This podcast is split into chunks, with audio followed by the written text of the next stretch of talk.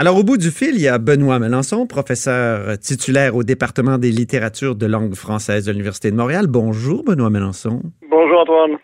Et plus tôt cette semaine, il y a Gabriel Nadeau-Dubois qui utilisait l'adage Quand le sage désigne la lune, l'idiot regarde le doigt.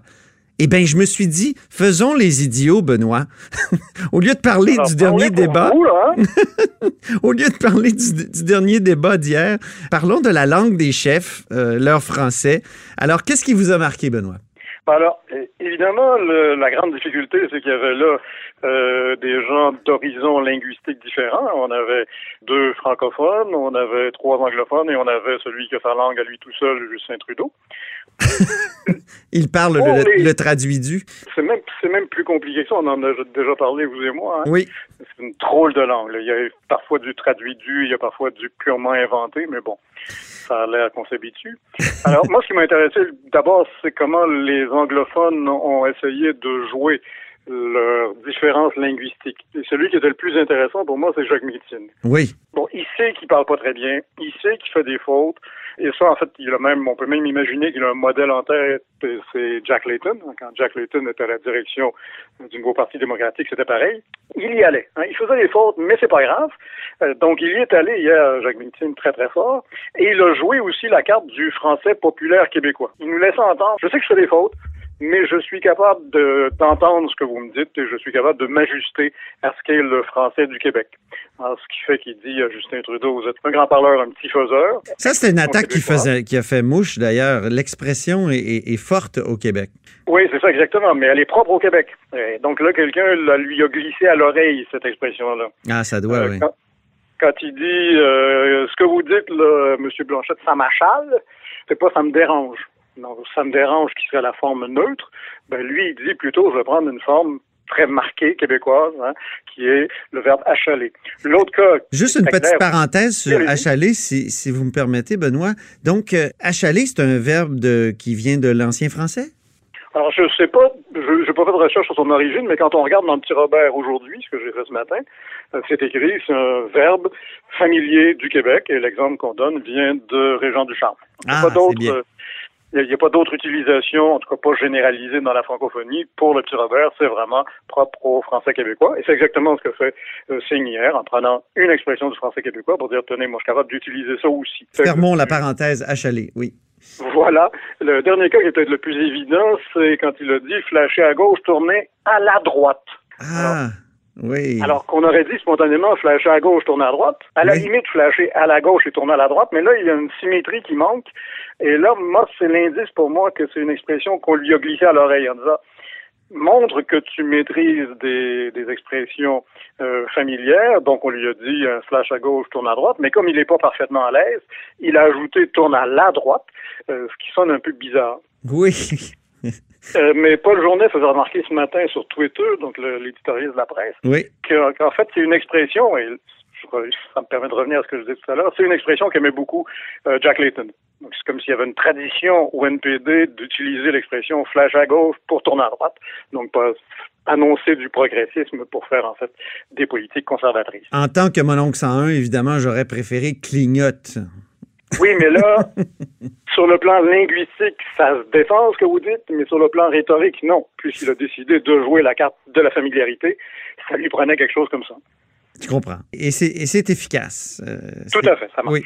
Andrew Scheer Alors- maintenant. Andrew Scheer. Un peu est- alors. Soyons un peu méchants, hein. Il a expliqué pendant le débat où il avait appris à parler français. Hein, Il a dit, je remercie mes parents de m'avoir mis dans une école d'immersion française. Si moi je gérais aujourd'hui une école d'immersion française, mon porte-parole, ce ne serait pas Andrew parce qu'il parle français, il fait pas il fait des fautes, mais bon, pas des fautes en nombre euh, si élevé que ça. Mais parfois, il y a des moments où on se dit, mais comment ça se fait que personne lui a dit qu'on ne peut pas dire que le gouvernement fédéral est ingéré? Hein, Il s'est ingéré, donc s'ingérer plutôt qu'ingérer. Ingérer, c'est de la digestion. Euh, c'est un peu bizarre. Et ça, il l'a dit plusieurs fois hier. Hein, le gouvernement fédéral ingère. Euh, il a essayé lui aussi de jouer un peu la carte euh, populaire. Hein. Votre budget a été écrit sur une napkin sur un coin de table. Ben oui. Euh, mais quand il parle, lui, et c'est exactement le même cas euh, que Stephen Harper. Ils sont exactement pareils sur ce plan-là. on voit, s'il y avait une bulle au-dessus de leur tête, là, on voit la, la phrase se former dans leur tête. On Oui, les voit ça. réfléchir, on les voit construire, on les voit chercher un mot. Donc, ils parlent plus lentement par la force des choses. Et dans un débat, évidemment, c'est moins bon. Euh, Jack Meeson, lui, ça sort. Hein? Il se pose pas de questions, ça va sortir tout croche, mais ça va sortir. pourtant, lui, il n'a jamais fait d'immersion française, Jack Meeting. On plus, voit c'est que c'est un talent. C'est même, c'est même sa troisième langue.